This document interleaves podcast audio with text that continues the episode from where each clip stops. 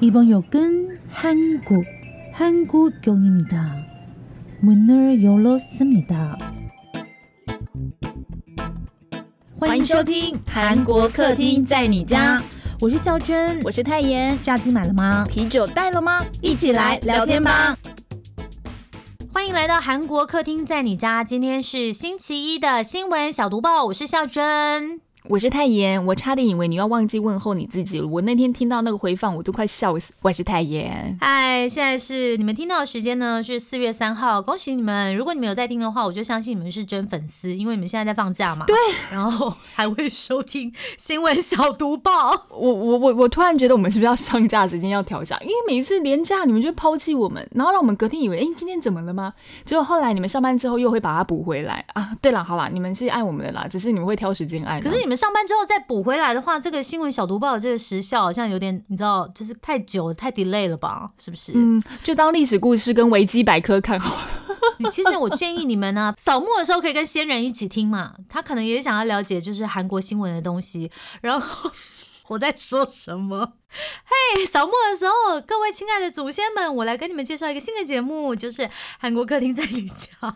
我觉得大家不要听他的，但是你们可以在扫墓的时候跟亲朋好友，可能一年只见过一次啊，但好尴尬哦，我不知道聊什么，不然就问你结婚没，不然就问你男朋友，好烦。你就跟他说，那我们来聊客厅的吧。扫墓的时候为什么要问这个？就跟过年跟你一样，一年就见这两次，所以你就可以跟他说，没关系，我们不尴尬，我们来聊一下国际的话题。哎，我推荐给你哦，有个客厅你可以常去做，韩国客厅在你家。什么？你看我帮你铺好梗哦。哎，有照着做的记得举手留言，我会发。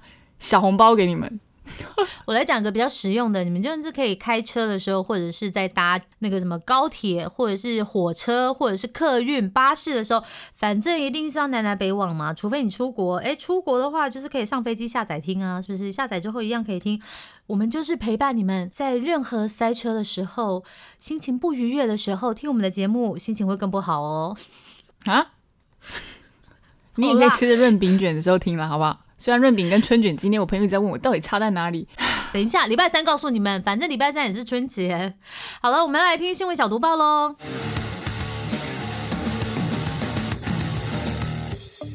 新闻小读报，不能错过的韩国大小事。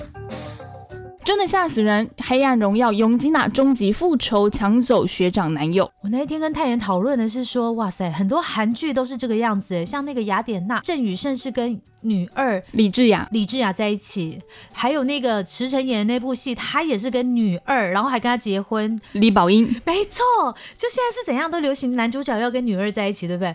那一天呢，我在登机的时候呢，就在 check in 的时候滑到的社消息，然后因为是韩文，所以我真的太惊吓，我还以为自己看错，还看了两遍哦，然后我才传给泰妍哦。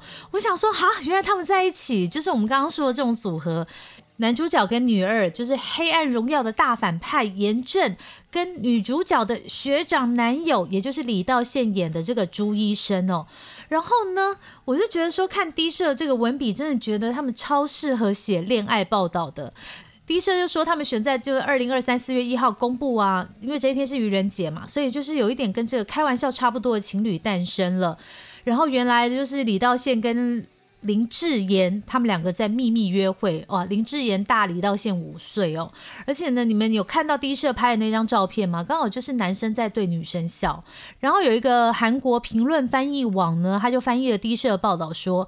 如果是朴元正气象主播的话呢，他会说能见度是一公里，因为公布的这一天刚好韩国有那种就是微微薄薄的那个雾嘛，他就说能见度是一公里，请注意前方路况。可是林志妍呢，不需要在意能见度，为他眼前的对象是李道宪。大家会知道这个梗吗？大家会知道这个梗吗？如果真的没有看《黑暗荣耀》的，因为佣金啊在里面是气象主播，对，嗯，我想说。哎，低社现在写都要写这种好像言情小说一样，而且他们还有拍，还有拍到说，就是两个人去那个男主角的公寓前面，就是看雪景，然后还堆雪人，然后把这个雪人堆在这个离道线车子的引擎盖上拍照留念。我觉得，我不知道，我觉得低社这个下笔很轻柔。就是有一种，我觉得他们的文章很像在祝福这一对恋人的感觉。而且呢，他就说呢，其实其实《黑暗荣耀》剧组的人也都知道他们两个在谈恋爱。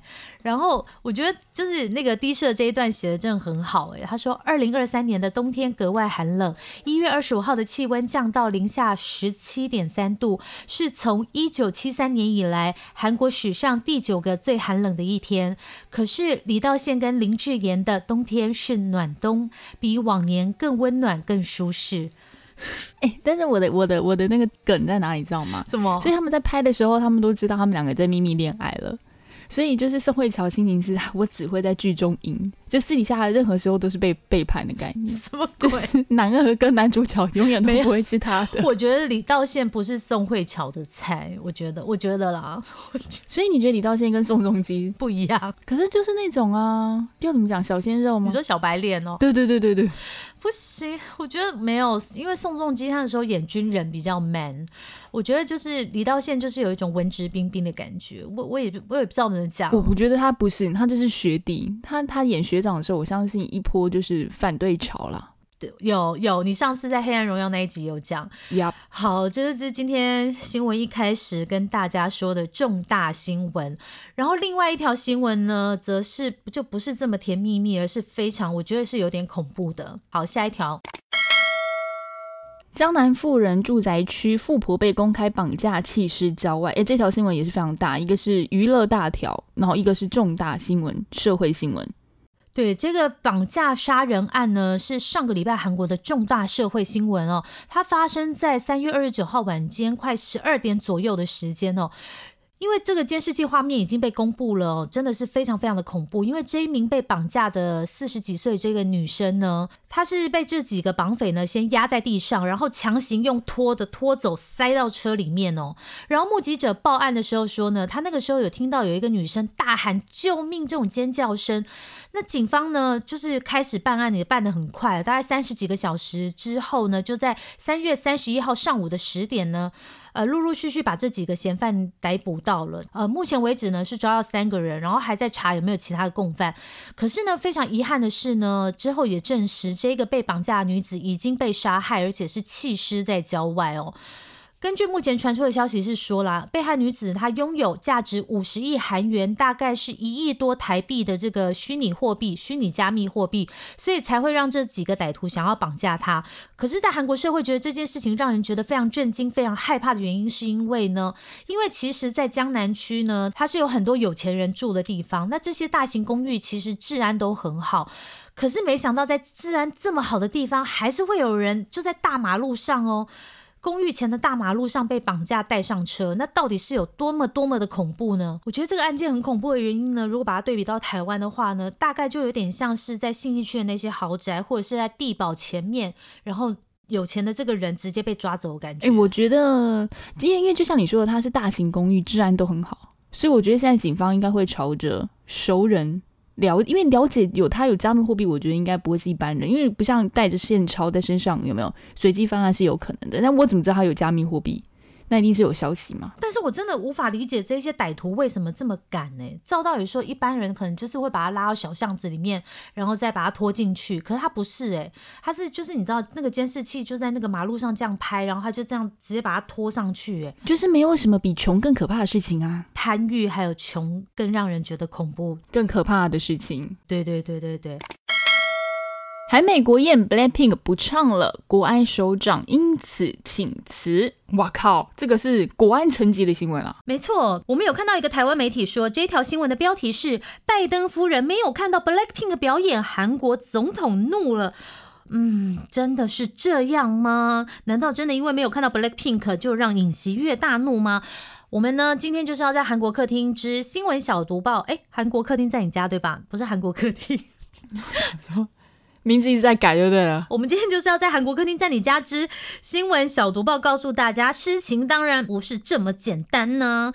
都已经到国安层级这么高的一个职位，因为 Blackpink 演出没有看到，然后就被炒鱿鱼，这太扯了吧！所以呢，我们就要来好好跟大家说明哦。其实呢，在四月二十六号的时候呢，韩国总统尹锡悦呢，他就要到美国跟美国总统拜登举行韩美首脑会谈。在这里插播一下哦，我们小英呢去美国呢，也登上了这个韩国的主流媒体的晚间重要新闻。看来他们也是真是很担心台海局势啊。好，再回来韩国，我们刚好就是飞澳一下，然后再飞回来。好，我们现在在韩国哦。好，那先前就传出了，在这个韩美的这个尹锡悦跟拜登的这个会外的文化活动上。会邀请谁呢？就是 Blackpink 跟 Lady Gaga，也就是这两组艺人会在韩美元首前大展歌艺。不过呢，这项消息目前已经被否决了，因为星期五，也就是三月三十一号呢，韩国总统府发布的这个国事访问行程表看来，并没有提到这项演出。哎，所以说就是韩美的元首，不管是谁都看不到 Blackpink 跟 Lady Gaga 了。好，那这场演出呢，其实一开始的时候呢，是美国提出来的，然后韩国驻美大使馆呢，传说也一直跟韩国这边寻求说，哎，你们到底要不要答应美国啊？要怎么安排呀？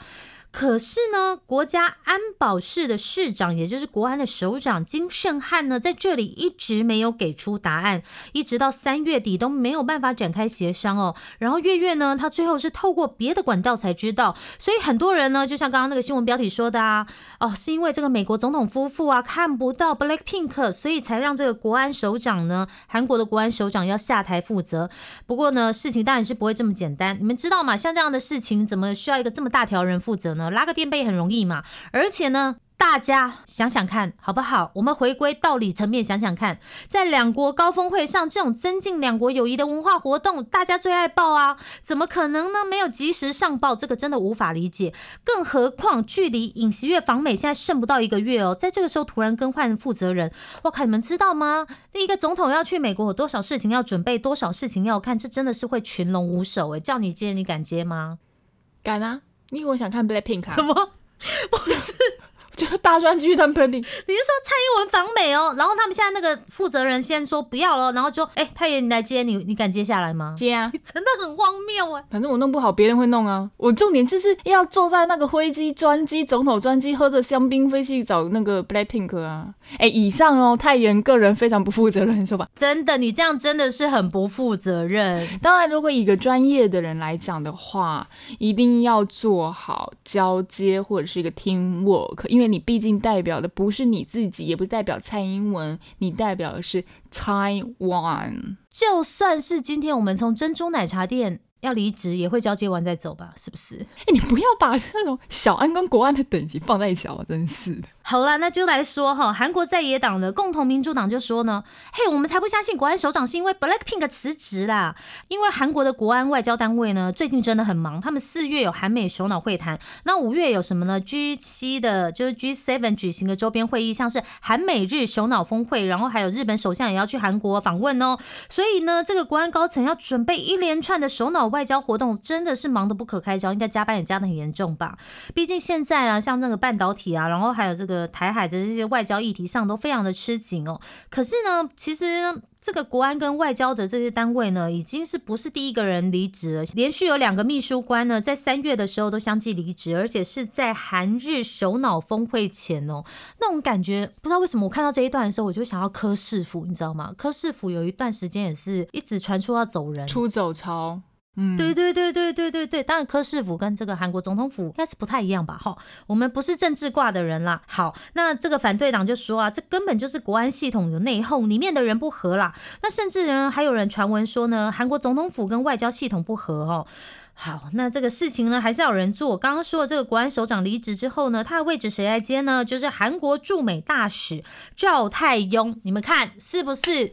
怎么可能叫太严？一定要找一个跟美国最有关系的嘛？起码他也知道说，他我哥哥啊，太庸 什么狗？就是你看，一定要是知道这个事情要怎么运作的人，否则真的会出大事情，好不好？哎，你等于是马上你就要立刻接手，你要平常就有在关注，或者是你本身就可能在这个体系里面是一环的人。对，没错没错。然后谁去接那个驻美大使？因为驻美大使调回来了嘛。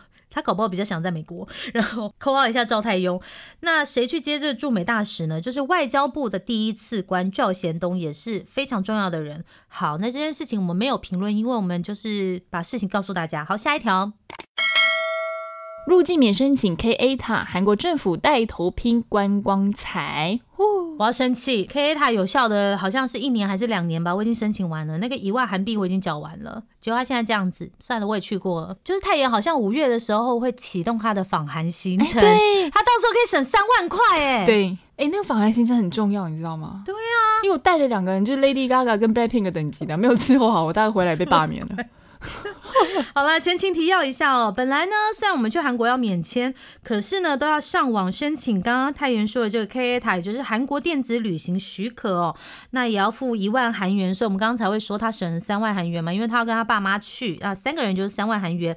那现在呢，从现在哈，你听到这个新闻开始哈，到明年的十二月三十一号，包括台湾在内的二十二个国家跟地区都不用再申请了。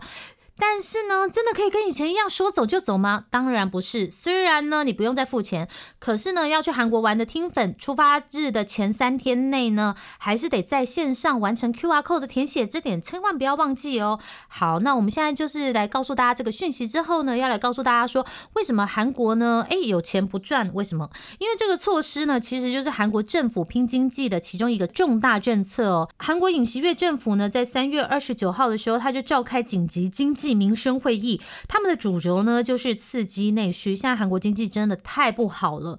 呃，第一步，我觉得我真的不知道他做不做得到，因为他希望可以把韩国人留在国内玩耍。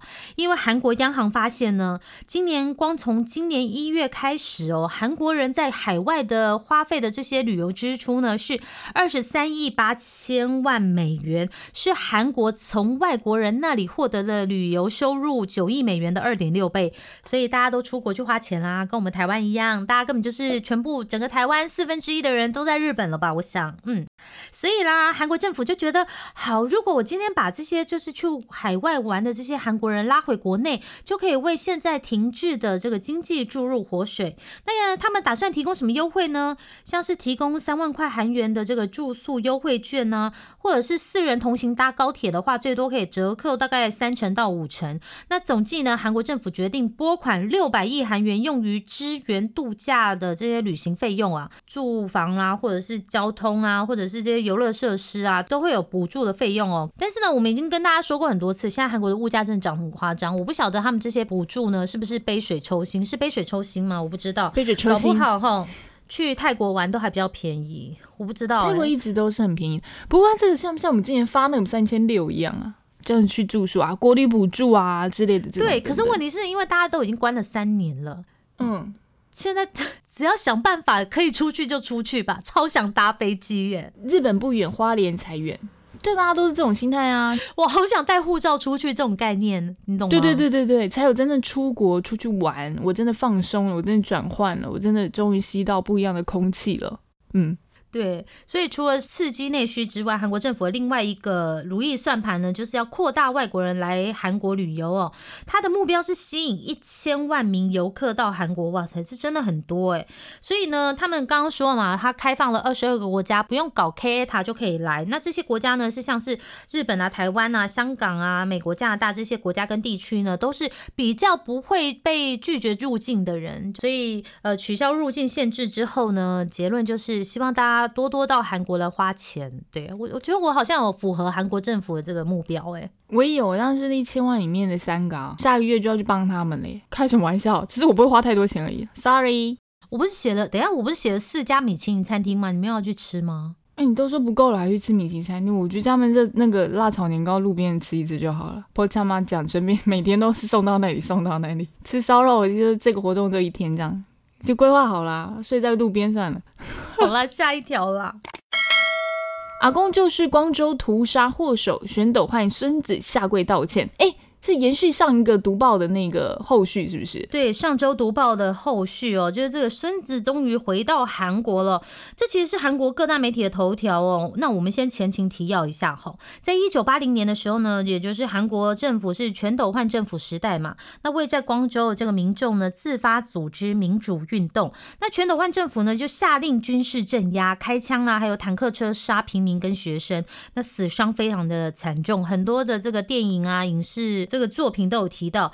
可是呢，全斗焕一直到过世之前都没有承认是自己的错，甚至呢，他还曾经出版过回忆录，说呢，他的枪口没有对准平民哦。那全斗焕这个人呢，我觉得不管是在这个大事上面或者小事方面，我只能用不堪这两个字来形容，因为他直到死前呢，他因为贪污罪这个罚款都没有缴清，然后这样的人居然可以活到九十岁，然后在家里死掉。哎，其实不只有他哦，因为呢，就是在做这个新闻小读报的时候呢，我就上网查了一下，当时呢，在这个光州民主运动军方镇压的行动体系中的这些保安部还有陆军将官的高层，几乎都是活到七十，甚至还有人跟全斗焕一样活到九十岁才死掉。每次看到这些史料的时候，我就会很生气，觉得这个实在是太没有天理了。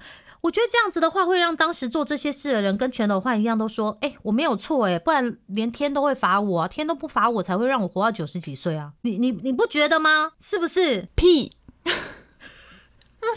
哎，别这，可是这真的就是验证了一句古语，哎，什么？好人活不长，祸害一千年。好，回来这个线上哦。那上周呢，我们已经跟大家说过了，全斗焕的孙子呢，也就是他二儿子的儿子哦，先前他自揭家丑，然后拍影片说他要亲自到光州道歉。三月三十一号的时候，他就来到光州的五一八纪念园区，跟光州事件的受难者家属见面。大家注意哦，这也是全斗焕家。第一位向受难者致歉的人哦，他的孙子就说了，全斗焕是一个罪人，他在五一八的时候犯下非常大的罪行。那韩国媒体呢，他们就觉得说，哎，会不会多少让这些受难者家属有点安慰？可是我说实在，我觉得没有办法，因为当初做错事的这个人呢，他始终觉得自己没有错，甚至呢，你们知道吗？全斗焕的后代都在外面吃香喝辣，哎，有天理吗？这个世界有天理吗？好了，下一条啦。吸毒案过了五十天，刘雅仁首度公开道歉信。是的，没错，雅人呐。刘亚仁因为涉嫌吸毒啊，被警方传唤调查。那经过了五十天之后呢，他就在 IG 公开了道歉信，是他首度针对这件事情来发言哦，不是亲手写的，我有点失望。因为大家知道，其实很多跟很多爱豆不是在结婚的时候要公开跟粉丝说说，我找到一个要跟我共度一生的人，说基本上都手写，他们觉得手写的这种诚意才会让粉丝买单啊。但是亚仁这次不是了哈。那这一封道歉信的内容，现在掀起了粉丝和网友的两面看法。哎，对面有个。粉丝要讲话了，粉丝你说。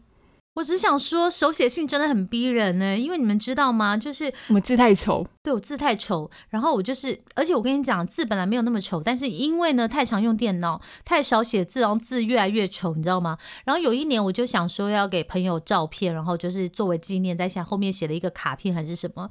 结果你知道吗？他居然在我们的朋友群组里面笑说啊，我可以讲吗？真的很不好意思，可是我从来没有看过有人字这么丑的，我当下真的是觉得羞愧的无地自容啊。不过我觉得你的字很好看啊，可是我觉得现在人不是字丑的问题，是因为你刚刚说的，大家太常用电子产品，你可能满篇信都是错字，我觉得这个会更瞎。不会错字，可是我觉得写字这种东西也是要每天练。好，雅人呢？雅人，好啦，再回到雅人啊，雅人那雅人到底写了什么呢？他，我们来念一下给大家听哈，你们就听一下雅人跟你想讲的话。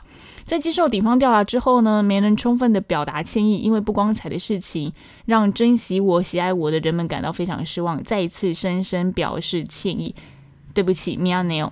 那还要像因为我才一起参与的一些制作的电视啦、电视剧啊、广告的人们，然后也是传达了一些歉意。身负重任却以不负责任的态度度过的每一瞬间，他会进行深刻的反省，然后对各自拥有珍贵梦想和目标的同事以及相关人士造成他们的损失，也很感到抱歉。他说呢，我会努力尽我应的责任呐，然后很多人支持我，也毫不吝啬的给我鼓励和关爱。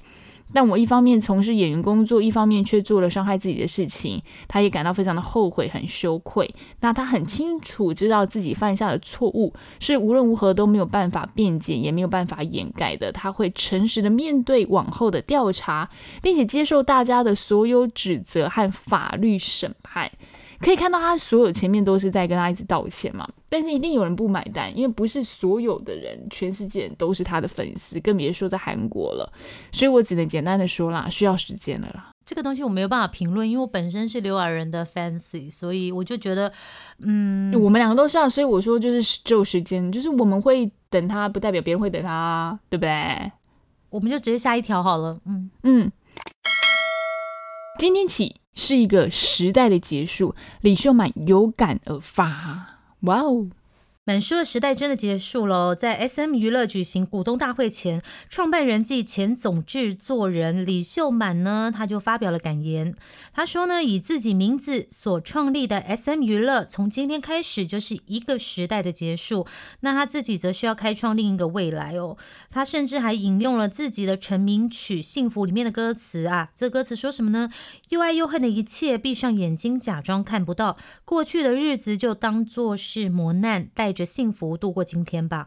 嗯，看来他已经接受这个事实了，因为因为毕竟这个卡卡后银弹太强大了。那满叔还说这个部分就有点有趣了哈。他说，哎，好像很多人以为他要去股东大会，因为最近呢，就是三月底的时候是 S M 股东大会召开嘛。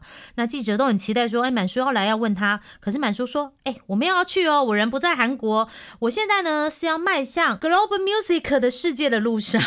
我觉得这边有点娱乐，Global Music 对不对？对，满叔慢走，不送，没有啦。好了，我们就期待他在 Global Music 里面，对，会有杀出什么样一道光啦。哎，幸福！如果你们有去听那个我们 SM 的那一个特辑，就是第五季第一集的话，里面有那个撒浪哈狗咪我哈能哦，就是他这首就是呀，你们唱的跟演歌一样啊。好，下一条。二零二三朝鲜人权报告，卖盗版韩剧也会被公开枪决，完蛋！我都不知道被降几次了，啪啪啪，满身就是你没有卖，你只需要劳改，你是看而已哦。我是看呐，我是看，看那看也有罪嘛。我们之前有讲过，看也有罪，就像贩毒的人会比吸毒的人罪更重一样。哎，当然，韩剧是毒吗？会瘾呢？开玩笑，我们那天都说银优是银优，爱上银优都已经是罪了，看韩剧还得了？我们怎么会把这条新闻放在满书后面呢？这条新闻有点严重哎。好，韩国统一部呢公开二零二三年的朝鲜人权报告。那这份报告呢是有五百零八名的脱北者在二零一七年后陆续离开朝鲜之后的证词哦，所以算是蛮新的哦。到现在才距离六年而已，而且有一定的基础。那内容真的是非常的，我我只能用触目惊心来形容，因为我真的想不到其他的成语。总共呢有一千六百件违反人权的事情。那这些事情有什么呢？公开枪决啦，人体实验呐，杀害婴儿都有。那让外界印象最深刻的事情呢，呃，也被证实了。那就是在二零二零年的时候呢，在朝鲜境内有一位理性工程师，他当时呢非法出售烧录的这个韩国。电影啊、韩剧哈音乐的这些 CD 跟 USB，那当中就有最红的《爱的迫降》哦。结果这件事情呢，哎，《爱的迫降》里面也有的那个人民班长有没有？他就被这个人民班长的女儿举报。那举报，哇塞，事情很严重哦！这个男的居然被判公开处决，然后你们知道这个情况有多恐怖吗？他的老婆跟儿女被安排在第一排观看过程，他们呢看完爸爸被公开枪决之后呢，还被直接丢到那个政治犯的监狱劳改，真的是太惨了。而且你们知道吗？朝鲜枪决的方式不是说这样直接射太阳穴，而是把人绑在那个柱子上哦，然后再。头、胸跟腿部各射三发，一共射九发的方式进行这个枪决。你这你你打头你就会死啊，直接爆头就最快啦。你打四肢要干嘛呢？就是要让你痛嘛，对不对？嗯。而且有些地方还会用机关枪扫射的方式，哎，你是在杀敌人吗？我真的很想知道，说这个人民班长的这个女儿，她知道事情会这么严重吗？我就想问他没有看吗？在我们的世界看起来，就是看韩剧跟看电影这些东西都是非常非常非常正常，就是生活娱乐嘛。对啊。可是你你去举报人家看韩剧，然后卖韩剧，然后哎，我没有话可以说，我真的是觉得很很很不知道讲什么。在这些集权国家哦，人民不可以看韩剧啦。可是呢，朝鲜领导人金正恩的女儿金主爱呢，就可以穿名牌哦，跟爸爸一起出场。前阵子就有人发现金主爱出现的时候，她穿的是什么？一件一千九百美元的。Christine Dior，也就是 Dior 的童装外套，为什么你就可以接触外国的邪恶势力呢？大家想要接受集权国家的统治吗？扯远了，下一条。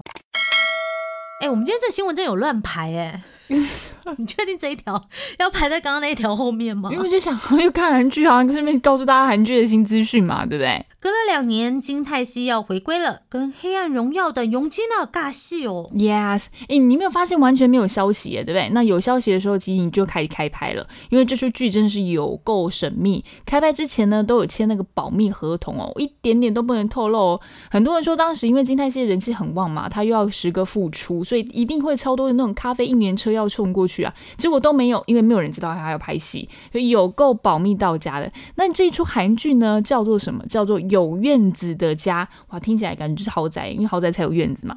那它其实是一部惊悚的推理剧，是由天然美女金泰熙和《黑暗荣耀》爆红的永基娜、林智妍共同主演，很特别哦。这是一出双女主的故事，已经告诉你了，我这里面有两个女主角，然后分量都是非常重的。那两位女主角是完全生活在不同的环境当中，一个是为了找出婚姻不安的因素，一个是下定决心要逃离婚姻。那我们就来小小介绍一下小色。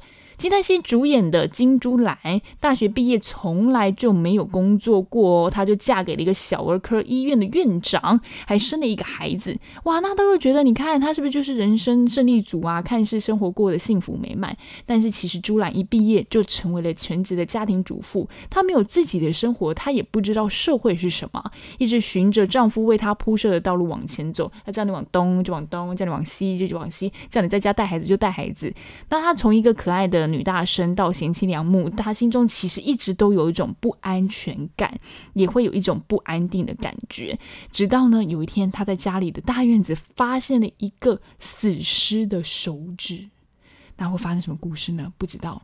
那我们来介绍另外一个，也是同样女主角，她是林智妍饰演的尚恩。她已经怀孕四个月，住在是一个狭小老旧的公寓，跟金泰熙是完全不一样的生活。那她和丈夫呢，在交往的时候，原本是人人都非常羡慕的一对情侣哦。但没有想到，在结婚之后呢，她的丈夫就要求她在百货公司辞去她的工作，乖乖就在家里做饭给她吃。但是尚恩就是不想要这么做，她就想要离婚，没想到就被家暴了，超惨。而且她竟然还是被霸王硬上钩，怀了孩子。虽然结婚了，你就知道他们的关系真的是非常的冰冷。于是呢，他就计划了杀夫的这个行动，诶，有点像那个《黑暗荣耀》里面，就像《黑暗荣耀》里面那个连慧然，她不是也想要杀夫吗？那这次就换成佣金，他想要做这件事情。那究竟这两个已婚女子是怎么遇上对方，然后后面会展开什么样的故事呢？套一句，就让我们继续看下去。下一条，朴海秀、孙喜九、郑欣一都要回归话剧舞台了。刚刚呢，泰妍讲的就是这个《黑暗荣耀》永基娜的新剧。那永基娜的老公呢，何杜岭，他也要有新作品喽。那不止何杜岭呢，包括这个 Netflix 公务员朴海秀，就是演《纸房子》跟《鱿鱼游戏》那一位，还有《我的出走日记》的孙喜九哦，他们三个人都要有新作品哦。可是比较特别的是呢，我们要讲的新作品不是大荧幕或小荧幕哦，不是电影或电视啦，而是他们三位呢都接了舞台剧。朴海秀演的戏呢是叫《浮士德》，那孙喜九演的这部戏呢，我觉得很特别，它叫做《树上的军队》。他在讲一九四五年四月的时候呢，太平洋战争的时候呢，在日本冲绳有两个士兵呢，他不知道日本已经战败了，然后躲在树上生存了大约两年的真实故事哦。我想说这个东西要怎么在舞台剧上演啊？蛮好奇的。那这部舞台剧呢，会在今年的六月到八月展开公演哦。我觉得票价一定很惊人。然后郑欣一呢，他也是舞台剧出身的演员嘛，他在一月的时候呢，已经有演出这个舞台剧《美丽的星期天》，然后在三月的时候呢，也有一个叫《Interview》的音乐剧。觉得这三位真的非常厉害，因为他们其实目前都已经到了他们最红的时候，可是他们还是要来接这些舞台剧的原因呢，其实都是为了不忘初心，因为毕竟在舞台剧上面最能够直接面对观众。你们知道吗？就是那个时候我去首尔 check in 的时候，不是有采访一个翻译专家嘛，就是南宫敏的翻译。他呢，他人生最引以为傲的就是哦，他真的是有这个挖掘 star 的本能，因为他很爱看舞台剧，他喜欢的舞台剧演员呢，到最后都会在小荧幕大放光彩。哇塞！但是我忘了，我就不透露他喜欢哪些演员了哦。那我觉得对像他这样的剧迷来说呢，现在比较痛苦的是，因为你知道这些演员都现在都变得很有名气了嘛，所以他们这些舞台剧的票应该都很贵。我不知道孙喜九一张票要卖多少钱呢？好，下一条，重考九百，我在看什么？真的还假的啊、重考，等一下，这真的假的？太扯了！重考九百六十次，终于拿到驾照。诶，他是一个月考一次吗？六十九岁韩国阿朱玛的励志故事，你确定真的吗？九百六十次，一个月考一次吧？对啊，就是真的，它上面就写九百六十次，我觉得超夸张的啊！一样哦，这个是就像你说，一年要考几次，一个月考一次，你才十二个十二次诶，十年你才一百二十次他，是每天考，他每天他每个礼拜都考了吧？我看这很奇怪，这是怎样？小考、期中考、期末考、大考，全部都是还联考嘞！拜托大家真的赶快让他过了啦！那最近这是一个纽约邮报出现了一篇文章，可是这个故事其实已经是十几年前的事情了，但最近又开始疯传一起，就是各大的讨论。有一个八十二岁的韩国阿朱玛，应该要讲 Harmony 了吧？因为那个已经是奶奶了哈，她叫做车思顺，然后因为她的丈夫过世了，孩子也都长大了。那奶奶为什么想要学开车呢？我觉得很甜呢，因为她想要载孙子们出去玩，然后她就去报名了驾训班嘛，跟我们一般人一样。诶，然后她就是连续三年每天都搭一个小时的车到驾训班参加笔试，那每个礼拜有五天都在考试。有了，她告诉你的答案了，一个礼拜五天，那这样子一个月就是考了二十次。然后一年呢，就大家自己算一下。好，那但是你在考过笔试之后呢，韩国跟台湾一样嘛，你要进入道路测试啦，那还有原地考照啊，还是什么等等之类的。虽然奶奶笔试都通过了，但每次她都死在这个数科考试上面。一共呢，她就是考下来，死在，你确定要用死在吗？败 败在，就是我们都说我们这死在数科这样，她就是败在数科啊。然后呢，一共考了九百六十次。都没有过，好了，知道了九百六十一次，终于让他拿到了这张无比神圣的纸啊！那时候他已经六十九岁了，换算下来，他呢大概是花了超过五百万韩元，大概台币十一万六千呐。那他在考到驾照的那一天的话，真的是全部的驾训班教练都为他欢声鼓舞啊，甚至还有教练是特地准备了花束要送给他。然后他的教练就说：“哦，这个奶奶不肯放弃。”现场的教练你都不好意思泼他冷水，叫他放弃。所以他考上的时候，大家都觉得松一口气，就是终于结束了辅导成功的概念啊，就是有种考上第一名、第一志愿的那种感觉。那这段故事呢也蛮特别的，它就吸引了那个现代汽车的注意，不止送给奶奶一台价值大约是五五十一万台币的汽车，还邀请她来拍广告，让她一夕之间呢，从一个考不上的奶奶，摇身变成现在全世界前三大汽车集团的最佳代言人哦。哎、我觉得不止韩国阿祖玛很励志，我觉得哈尔波吉们也很励志。因为其实呢，在三月底的时候呢，有一个被称为是 Never 太阳神等级的这个哈拉波吉，就是老爷爷。他往生了，然后包括 Never 他们都还有送花去，就是哀悼他。为什么呢？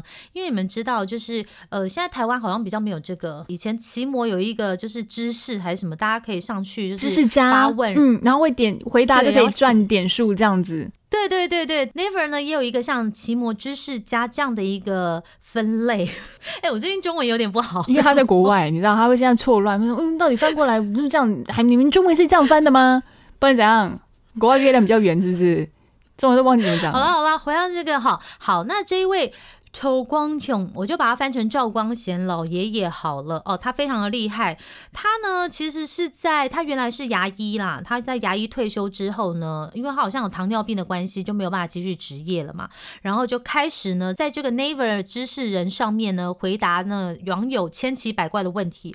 而且我觉得他非常酷的是，你们知道吗？因为爷爷啊，他年纪越来越大以后啊，他到后来是眼睛有点看不太清楚的状况，所以他呢其实是拿着两个放大镜在看那个电脑，你知道吗？然后一字一字敲那好个可爱回答。哦！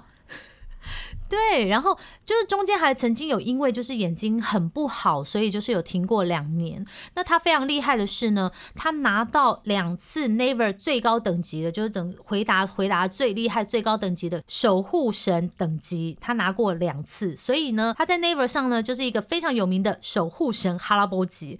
然后因为他的回答也很妙，我在这里就讲一件的他的回答，我觉得这真的很妙。就有一个人呢，因为你们知道韩国就是如果你没有顺利在高中毕业，你可以去考那个同等学历评鉴嘛，证明你跟那个高中毕业的人是一样有这样的能力可以考大学的。就有一个人呢，在这个 Never 知识人上发问说：“请问这里有没有一样要考学历知识评鉴的人？”然后这个哈波吉怎么回答呢？他说：“要考试的人现在不会在这里。”你觉得？哎、你这他真的是牙医，他好聪明哦。对啊，哎、在这边抓，对不对？抓到喽，没念书。他一共在 Never 这个知识人上回答了五万三千八百三十九个问题，所以你们看他一天，他说每天早上起来就是会先上去网络上看一下大家有什么问题，然后什么问题他都回答。一开始呢，他只是在回答一些跟牙医有关的相关问题，后来呢，因为你们知道吗，他就是已经就是。爷爷了，所以他就会用他人生的阅历来回答这些网友千奇百怪的问题。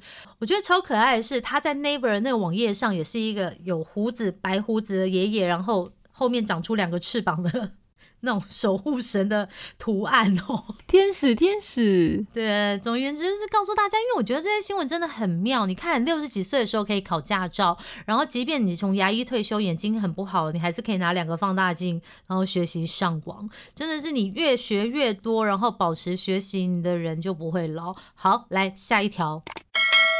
好，今天最后一条消息哦，哇塞，大家嗯要不要去看一下呢？第一社公开十年影像最夯的展览来台早鸟票开卖，所以这个是干嘛？他们拍的照片是不是这十年来啊偷拍那些？不是偷拍，偷拍怎么可以办展览？太夸张了吧，搞笑啊！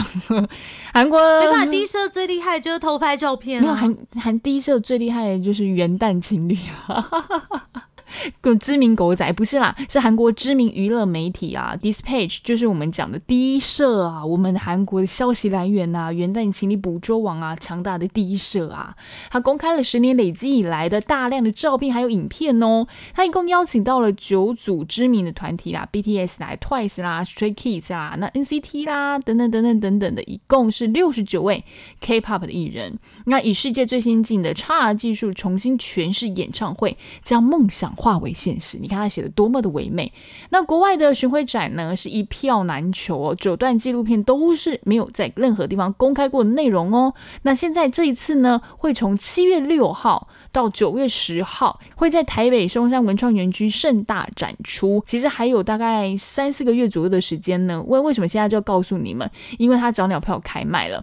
好，那今天就是以上的新闻小读报了。最后再提供给大家一个小小小小讯息，就是我刚在读报的时候，什么？孝珍突然说：“哎、今天呐、录音的今天是 Blackpink 的基础的 solo 曲发布了，你一定要讲一下。我都还没听，我知道怎么讲，所以大家就一起听，听完再一起来讨论好了。